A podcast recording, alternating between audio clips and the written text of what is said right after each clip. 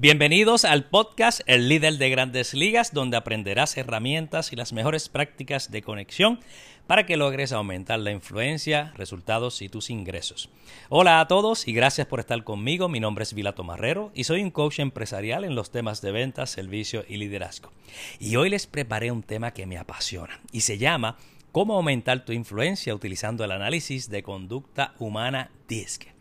Eso que nos define como dominante, influenciador, estable y concienzudo. En los episodios anteriores desarrollé los perfiles de dominante, influenciador y estable. Y en este episodio me enfocaré en el perfil concienzudo para explicarlo a cabalidad y espera más información relevante en las próximas semanas. ¿Qué aprenderemos hoy? Bueno, aprenderemos sobre tu persona y sobre otros. Descubriremos qué nos hace únicos. Discutiremos las fortalezas de cada personalidad y aprenderemos a cómo mejorar nuestro o nuestra comunicación. Para beneficio de los que no pudieron acompañarnos en los episodios anteriores, voy a hablar un poco del origen del comportamiento humano. En el 444 años antes de Cristo, Empédocles, filósofo, descubrió cuatro conductas humanas distintas y les llamó tierra, agua, aire y fuego. En el 400 años antes de Cristo, Hipócrates también descubrió cuatro conductas humanas distintas y les llamó melancólico, flemático, sanguíneo y colérico.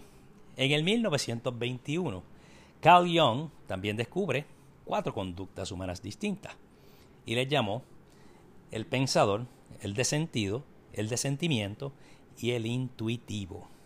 En el 1926 aparece William Marston con cuatro conductas de personalidad distintas también, llamándoles dominante, influenciador, estable y concienzudo, creando el acrónimo DISC. Les compartiré las tres áreas que modelaron nuestra personalidad y que no tuvimos injerencia en ellas, simplemente lo aprendimos, lo escuchamos, lo absorbimos como esponjas secas que nos nutrieron, ¿verdad? Eh, las personas queridas, cercadas, cercanas, nuestros padres y demás. La primera es la genética, lo que aportaron papá y mamá. Lo segundo es el medio ambiente, donde creciste, donde viviste, las cosas que viste a tu alrededor. Y la tercera, el rol model de nuestros padres. Cuán positivo eran, cuán negativo eran, cómo veían la vida, cómo se expresaban, cuál era la, forma de comportarse, la forma de hablar. Y todos nosotros fuimos adquiriendo y adaptando ese modelaje, esas conductas aprendidas, y salió el ser humano que soy yo, que eres tú, y es el mundo entero.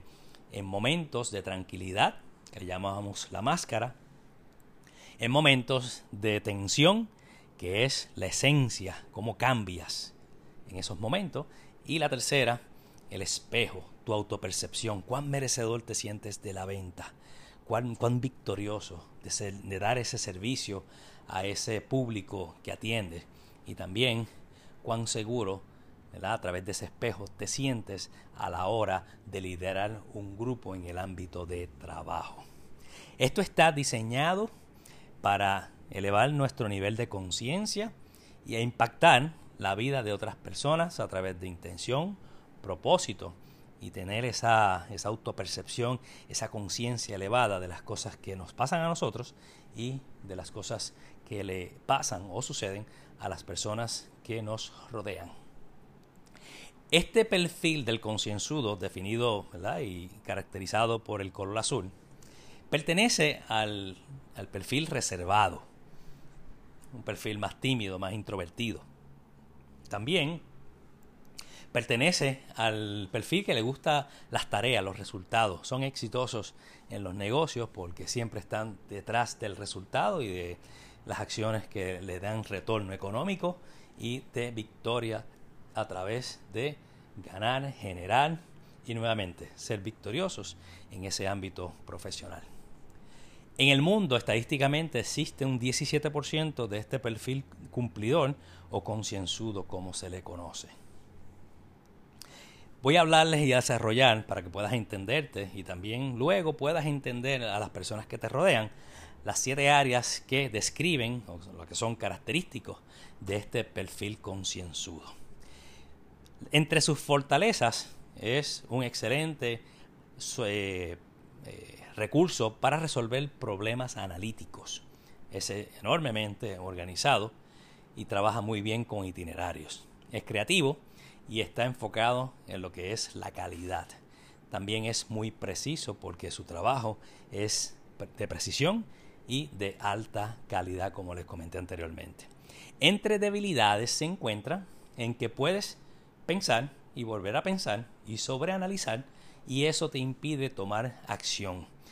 Mi recomendación en los momentos que te sientas de esta manera es que te lances y dejes que la acción te brinde los resultados.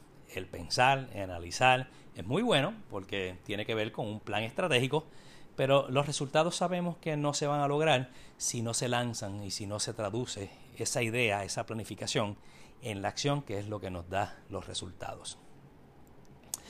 Tiendes a caer en la parte perfeccionista y mi recomendación también en esta parte es que no te enfoques en la perfección porque es muy complicada.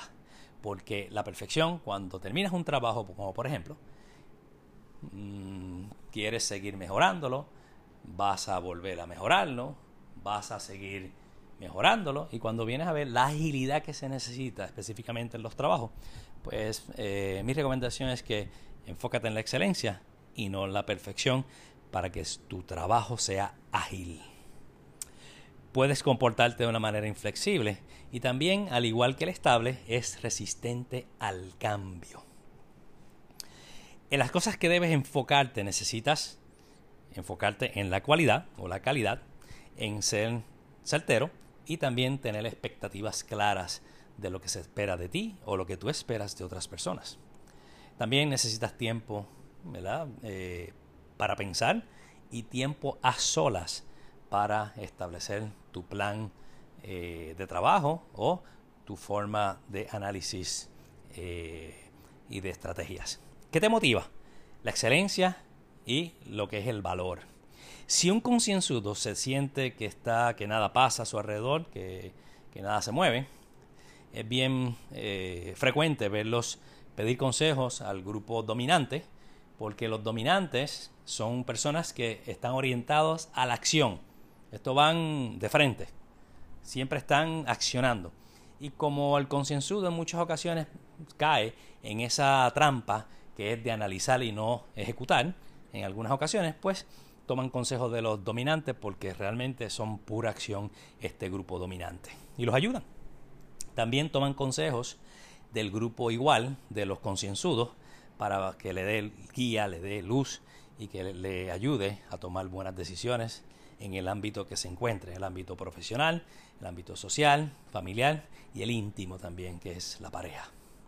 ¿Cómo corriges un punto ciego? Recuerda que el punto ciego es las cosas que dices y que haces instintivamente y que simplemente no te das cuenta. Y otras personas claramente lo pueden observar. Enfócate en la excelencia y no la perfección.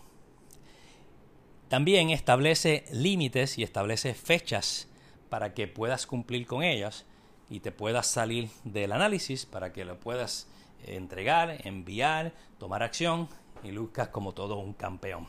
Algo que define, ¿verdad? Y esto lo voy a hacer como tipo ejemplo, que define el concienzudo, es que en el ámbito de la casa, del hogar, posiblemente si lo visitas o la visitas, cuando abres la nevera, todas las botellas de agua, Y están con las etiquetas en línea recta, mirando hacia el frente, bien organizados. Eso es bien característico del nivel de organización que el concienzudo exhibe. También en el ámbito de trabajo, su escritorio está nítido, está bien organizado. Los lápices en su lugar, los papeles bien en su lugar, eh, nada regado, todo está en completo orden. Si por alguna razón te vas de día libre y alguien se siente en tu escritorio y mueve los documentos, al próximo día cuando tú regresas te das cuenta automáticamente y reclamas, ¿quién me movió los documentos?